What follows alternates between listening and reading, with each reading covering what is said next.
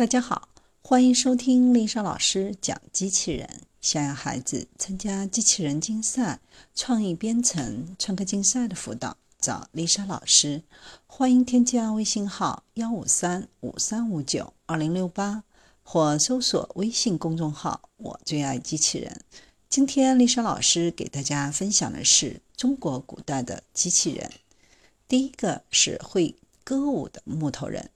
三千多年前的西周时代，脑洞大开的验尸就制造出一款能歌善舞的木偶人灵人。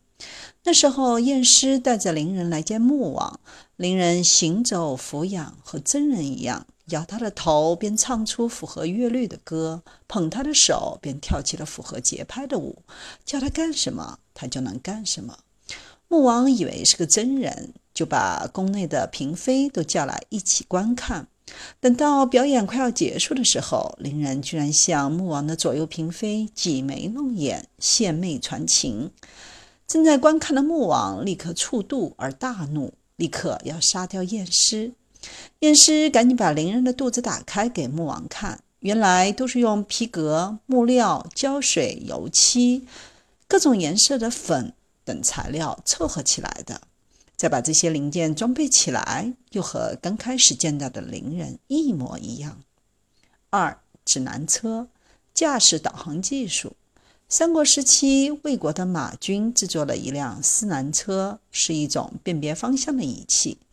在车上有一个小人儿，他的手指指的方向即为南方。指南车采用齿轮的原理制作，并没有使用磁极。相传，早在上古时代，皇帝和蚩尤战于涿鹿之野。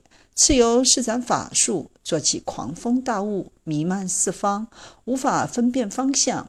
于是，皇帝制作指南车，分饰四个方位，这样才擒获了蚩尤。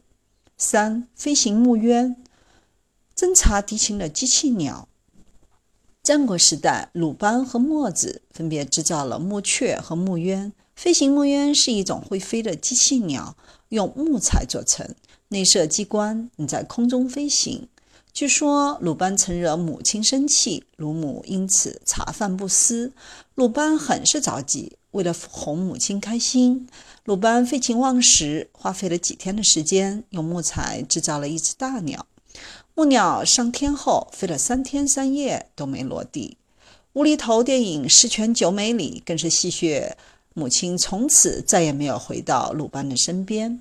作为匠人祖师，鲁班制作木鸢来窥探宋城的情况，正如现代无人机侦察敌人的情报一样。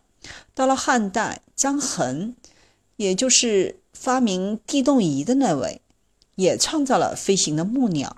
这些发明达人虽然都名在史册，但是他们造的机器鸟的飞行引擎、机械结构。至今仍然是一个谜。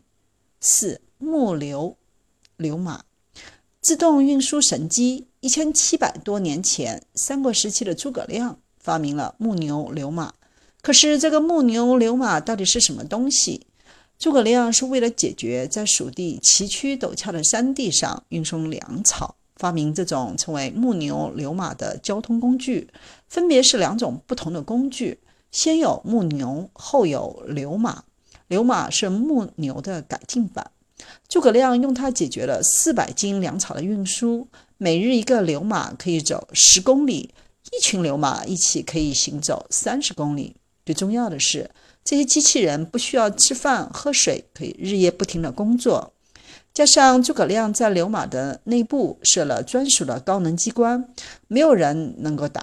就算是司马懿。盗走了流马也无法使用。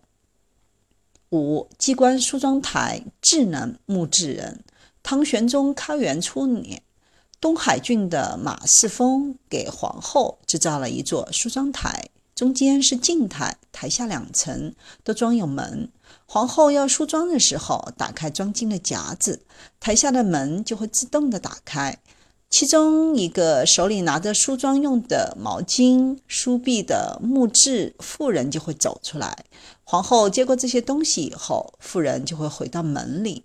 其他如面纸、定妆粉、描眉笔等一切用物，都由木妇人自动送给皇后。都送完了，妇人就回到门里，门又自动关好。所有的这些供给都由穆妇人来完成。皇后着好妆，各个门又自动关闭好，让人将梳妆台拿走。这座梳妆台上面是有黄金、白银，还会有彩画。穆夫人的衣着、服饰都制作的极其精致考究。六，充满机关的神奇酒山，能够自动斟酒装置。唐朝不仅制造了智能的木质人，还创造出了充满机关的神奇酒山，立在一只圆盘当中，圆盘直径四尺五寸。盘下有只大龟承托着，所有的机关都在大龟的肚子里。酒山中央是空的，可以盛三杯酒。围绕着酒山排列的酒池，在酒池外还有山围着。池中长有用铸铁制造的荷花，可以当盘子使用，盛各种肉酱以及下酒的蒸酥水果。在酒山的右下手有。一条龙卧身在山中，只要龙一开口，就可以吐出酒来。在荷叶的下面放有酒杯，吐酒只吐到八分满就不再吐酒。如果喝酒的人没有立刻取下酒杯，酒山顶上双层阁楼的门就会自动打开，有一个穿衣戴帽的吹酒机器人就拿着板子出来吹酒，将酒杯重新放到大荷叶上，等到酒杯斟满。吹酒机器人又会自动回到阁楼中，阁门自动关闭。如果有人喝慢了，吹酒机器人又会出来督促。